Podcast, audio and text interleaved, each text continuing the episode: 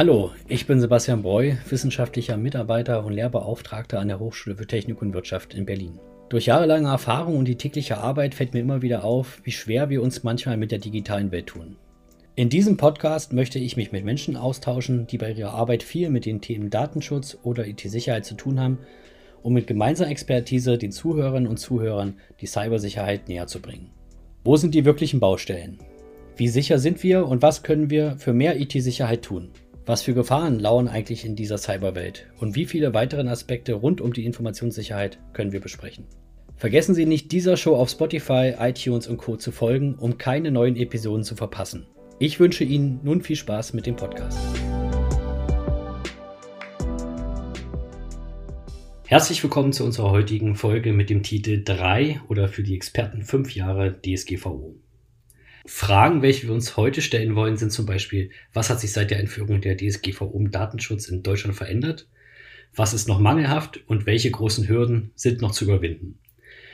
Bei mir ist wieder mein Kollege Michael und wir wollen einigen dieser Fragen auf den Grund gehen. Hallo Michael, schön, dass du wieder da bist. Wie geht's dir heute? Danke, dass ich wieder hier sein darf. Mir geht's gut und da hätte ich auch gleich die ersten Fragen an dich. Erstens DSGVO, was ist das und wieso hast du zwei verschiedene Zahlen mitgebracht, drei und fünf Jahre? Ja, es existieren da wie so oft ein paar unterschiedliche Ansichten. Wenn wir es korrekt machen wollen, müssen wir sagen, die EU-Datenschutzgrundverordnung ist am 14. April 2016 durch das EU-Parlament beschlossen worden. Sie ist dann am 4.5.2016 im Amtsblatt der Europäischen Union veröffentlicht worden und trat damit am 25.05.2016 in Kraft. Anwendbar ist sie damit aber ab dem 25. Mai 2018 gewesen. Also genau genommen ist sie fünf Jahre alt, aber binden ist sie seit drei Jahren. Unternehmen und Behörden hatten so eine zweijährige Übergangsfrist, um sich auf die DSGVO richtig vorzubereiten. Okay, also die Unternehmen hatten zwei Jahre Zeit, sich auf die neuen Regeln vorzubereiten und diese im Unternehmen umzusetzen. Wie wir beide wissen, hat das an sehr vielen Stellen nicht funktioniert. Warum nicht? Ja, eine Menge Unternehmen haben sich bis zu diesem Zeitpunkt gar keine oder nicht viele Gedanken gemacht, also dem 25. Mai 2018.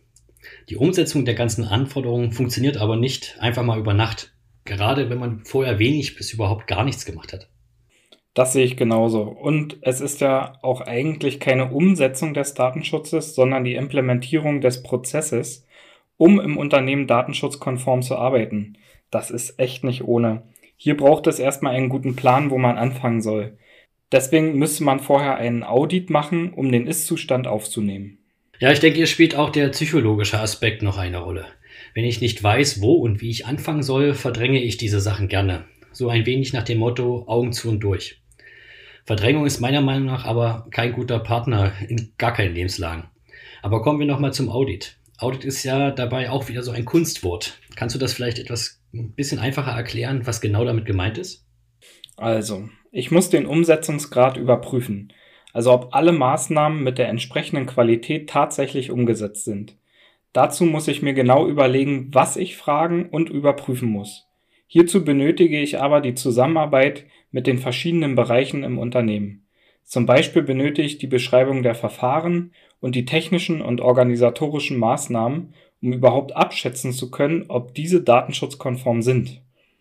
Dies kann ich mit einer qualifizierten Fachkraft intern erledigen oder mir externe Hilfe dafür holen.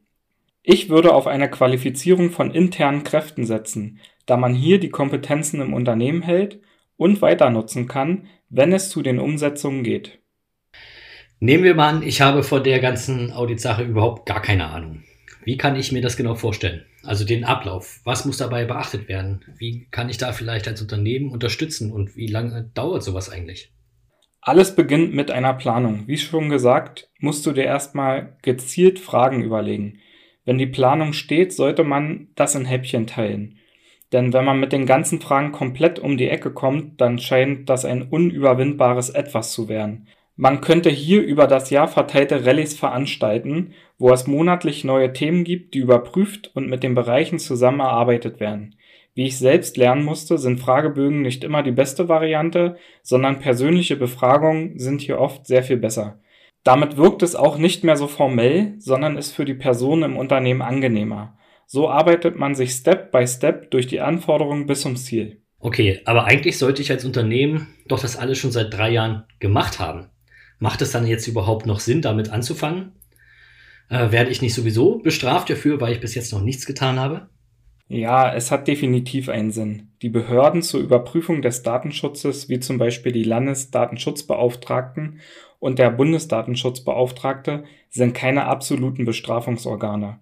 Meine Erfahrung zeigte, dass sie auch sehr stark an einen Lehrcharakter interessiert sind. Das Ziel der Behörden ist nicht alle zu bestrafen, sondern den Datenschutz in Deutschland zu verbessern. Diese Behörden honorieren Bemühungen seitens der Unternehmen und dies wirkt sich oft strafmildernd aus, wenn nicht sogar die Strafe bis zu einem späteren Überprüfungszeitpunkt ganz ausgesetzt wird. Bis dahin muss dann aber der Mangel abgestellt sein.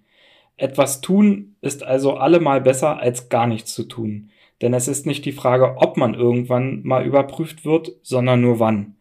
Aus persönlicher Sicht finde ich es nicht in Ordnung, wenn man mit den Daten anderer Personen nicht vernünftig umgeht. Um hier ein Resümee zu ziehen, in den letzten drei Jahren ist bei den Unternehmen wirklich viel passiert. Und was ich auch bemerkt habe, ist, dass die Personen im Unternehmen darüber nachdenken, wenn sie mit personenbezogenen Daten arbeiten. Ja, ich finde auch, es hat sich hier etwas getan im Denken der Menschen in Bezug auf ihre eigenen Daten und was mit diesen überhaupt so passiert. Oft begegnen mir aber noch Menschen, denen das alles völlig egal ist oder zu anstrengend. In den meisten Fällen fand hier auch keine persönliche Betroffenheit statt oder sie wussten einfach gar nicht, dass sie davon betroffen sind. Am besten sehe ich das immer nach Lehrveranstaltungen oder einem persönlichen Gespräch. Das Bewusstsein ist noch nicht da, wo ich es gern hätte. Und es wird noch ein langer Weg sein, bis es soweit ist. Oft kommen auch diese Ich habe nichts zu verbergen Argumente oder Sie sind kriminell oder warum machen Sie so einen Wirbel darum. Dabei geht es mir hauptsächlich um den Punkt Selbstbestimmung. Ich selber möchte entscheiden, was mit meinen Daten passiert. Denn diese gehören mir ja. Ich habe nichts zu verbergen, aber ich möchte auch nicht jedem einfach alles sagen, gerade wenn sich daran irgendwer bereichert. Klar gibt es gesetzliche Vorgaben, wo ich meine Daten abgeben muss, aber genau deshalb existiert sowas wie die DSGVO, um eindeutig zu regeln und auch im Vorfeld zu diskutieren, was für die Menschen zumutbar ist und was nicht. Das glaube ich nicht ganz, dass es ihnen egal ist. Ihnen ist es einfach zu anstrengend oder zu viel Aufwand, sich damit auseinanderzusetzen. Das sehe ich immer wieder. Wenn man den Leuten dann aber mal richtig aufzeigt, was eigentlich mit den Daten alles passieren kann, dann ist es ihnen plötzlich nicht mehr egal. Meistens aber erst, wenn die eigene Identität im Internet dazu missbraucht wurde, um einen persönlichen Schaden anzurichten. Im Grunde reicht ja die Adresse aus, um bereits mittels Identitätsdiebstahl unter falschen Namen etwas zu bestellen. In den sozialen Medien reicht ein Bild aus, um eine falsche Identität vorzugaukeln. Hier ist es auch die Aufgabe der Unternehmen, alle Angestellten zu sensibilisieren. Besser, in der Schule müssten die Kinder bereits im korrekten Umgang mit den eigenen Daten sensibilisiert werden. Also würdest du nun sagen, die DSGVO hat dem Datenschutz einen Mehrwert gebracht? Im Großen und Ganzen ja. An vielen Stellen hapert es noch mit der konkreten Umsetzung. Auch wünschte ich mir bessere Lösungen, wie beispielsweise lieber ein datenschutzkonformes Lernmanagementsystem für Lernende statt korrekte Einwilligungserklärungen mit dem Hinweis, dass die Daten in einem unsicheren Drittstaat verarbeitet werden. Das ist aus meiner Sicht Irrsinn, aber leider korrekter Irrsinn. Ja, die DSGVO ist ja an sich nicht in Stein gemeißelt. Auch diese muss sich entwickeln und entwickeln dürfen. Gesetze und Verordnungen müssen sich schon immer an die Gegebenheiten der aktuellen Zeit anpassen und Lücken, welche andere ausnutzen, schließen. Wie du sagtest, ist dies alles ein Prozess und der muss immer weiter überprüft werden, ob alles seine Gültigkeit und Richtigkeit hat. Aber ich muss auch noch mal einmal darauf hinweisen, dass die DSGVO auch ihre Grenzen hat, und zwar an den räumlichen Grenzen der EU. Was mit unseren Daten außerhalb der EU passieren kann, wird nur schwer, wenn überhaupt, abschätzbar. Daher ist hier noch mehr Vorsicht geboten. Aber ja, ich finde, es geht vorwärts. Wo wir gerade bei vorwärts sind, hast du eigentlich von Privacy Sheet etwas gehört? Tut sich da was?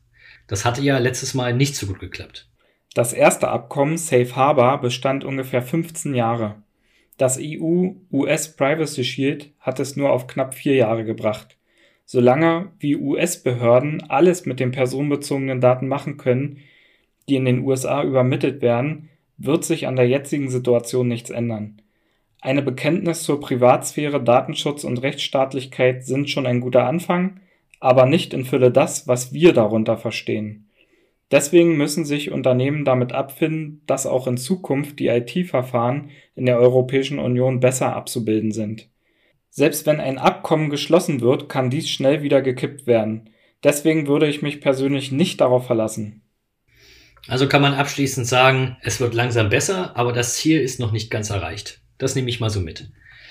Das war es eigentlich auch schon mit unserer vierten Folge des Podcasts zum Thema Informationssicherheit des Lernlabors Cybersicherheit Berlin-Brandenburg. Da bleibt mir nur zu sagen, ich wünsche Ihnen einen schönen Tag und falls Sie weitere Anregungen zu den verschiedenen Themen der Informationssicherheit haben möchten, hören Sie sich gerne unsere anderen Podcasts an oder besuchen Sie uns auf unseren Social Media Plattformen. Ich wünsche einen schönen Tag.